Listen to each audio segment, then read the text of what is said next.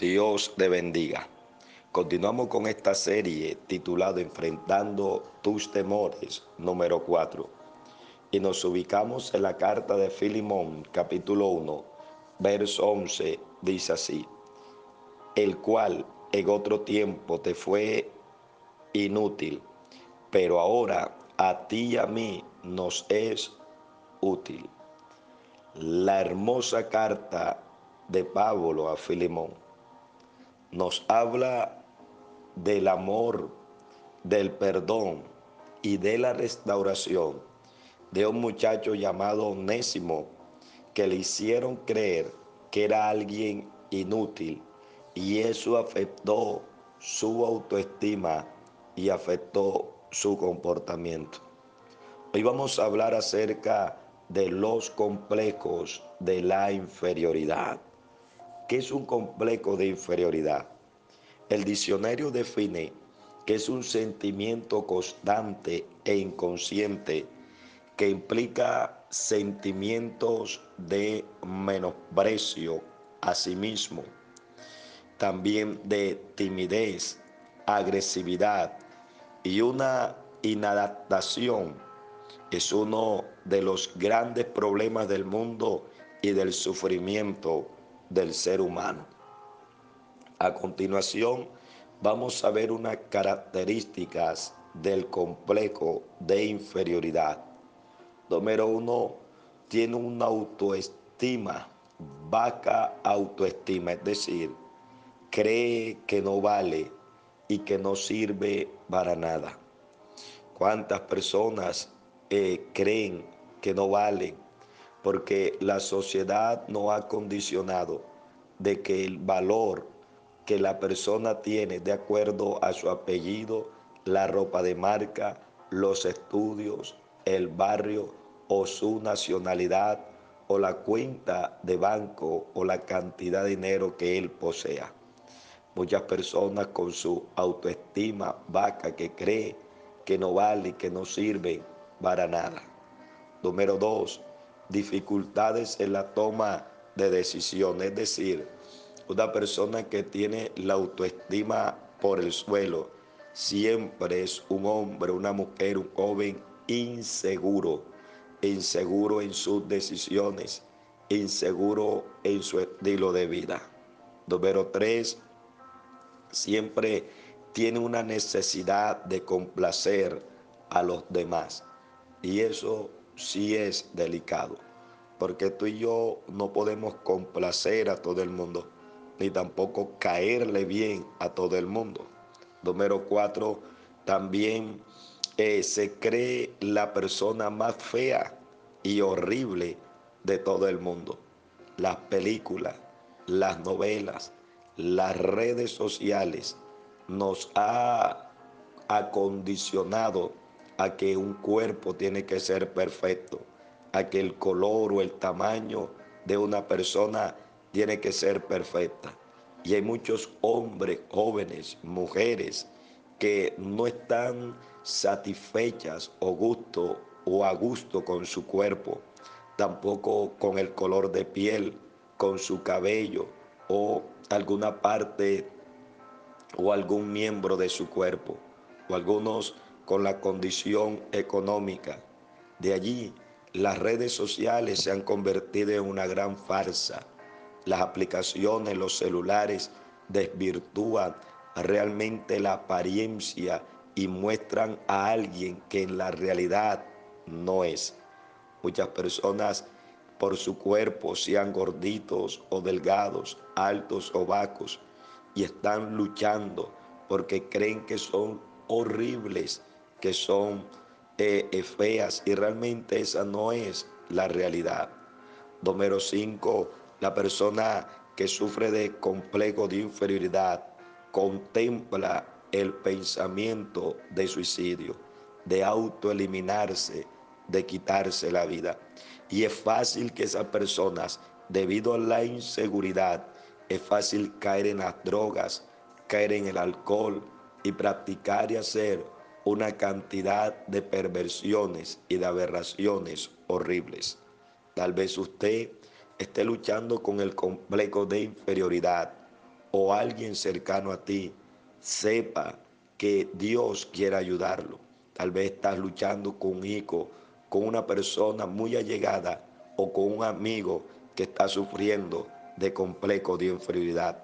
La pregunta es, ¿cómo podemos hacer? ¿Cómo podemos ayudar a alguien? ¿O cómo puedes salir de esta problemática?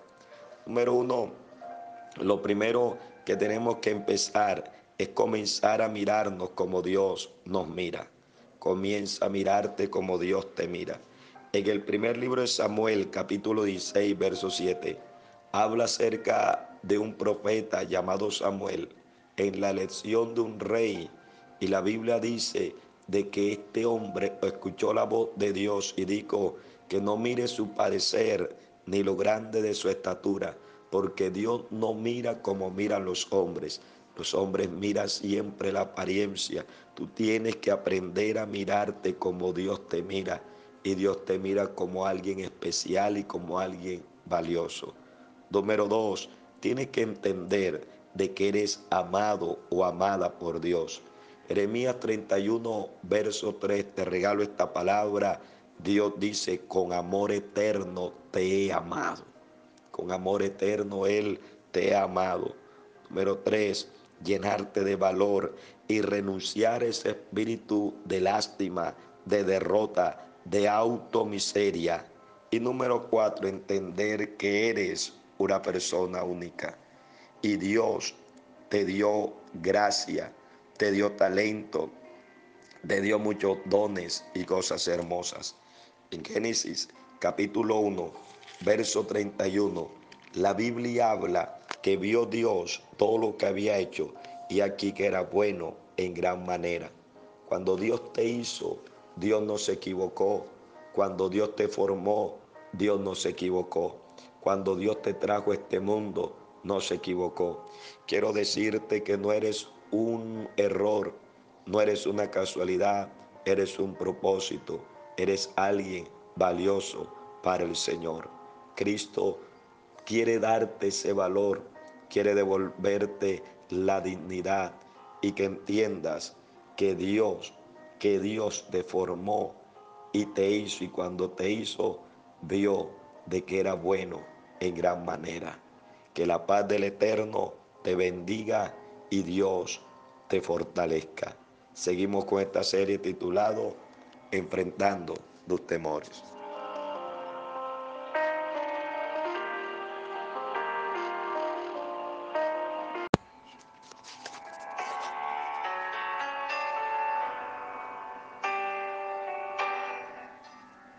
Dios te bendiga.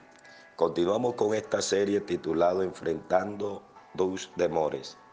En esta ocasión vamos a mirar el libro de Números, capítulo 13, verso 32, dice así, y hablaron mal entre los hijos de Israel de la tierra que habían reconocido diciendo, la tierra por donde pasamos para reconocerla es tierra que traga a sus moradores y todo el pueblo que vimos en medio de ellas son hombres de grande estatura. También vimos allí gigantes, hijo de Anat, raza de los gigantes. Y éramos nosotros, a nuestro parecer, como langostas. Así le parecíamos a ellos. Estos versos nos hablan de cuando Moisés tomó a los doce espías y los envió a reconocer la tierra que posteriormente iba a conquistar y que fue conquistada. Una tierra de bendición, una tierra que la Biblia dice que fluye leche y miel. Pero cuando ellos regresaron, diez de ellos revelaron lo que había en su corazón. Revelaron los temores, revelaron sus miedos, revelaron sus complejos. Y de eso te voy a hablar a continuación, de los complejos, enfrentando tus complejos. Vamos a mirar la característica de una persona acomplejada. Número uno, es insegura y se siente inferior a los demás. Por eso estos hombriqueros le parecíamos a ellos como langosta, así le parecíamos. Es decir, ellos se sentían insignificantes. Cuando una persona, un hombre una mujer, está sufriendo de complejo, se siente insegura, inferior a los demás. Hay un verso en el segundo libro de Samuel, capítulo 9, verso 8, dice así, ¿quién es tu siervo para que mire a un perro muerto como yo? Esta frase la habló Mefiboset cuando el rey llegó a su casa y este hombre se sentía insignificante, indigno y expresó esa palabra de él mismo. Número dos, otra característica de alguien acomplejado es que no se acepta tal cual es, ni se valora, ni se mira como Dios lo mira. Génesis capítulo 1, verso 31 dice la Biblia de la siguiente manera, para que observemos algo interesante acá. Génesis 1, verso 31 dice, y vio Dios todo lo que había hecho, y aquí que era bueno en gran manera. Es decir, cuando una persona está complicada, no se acepta, no se valora tal cual Dios lo formó estos versos vemos que cuando Dios formó e hizo toda su creación, Dios observó y dijo que era bueno y bueno en gran manera. Y dentro de esa creación estás tú y estoy yo.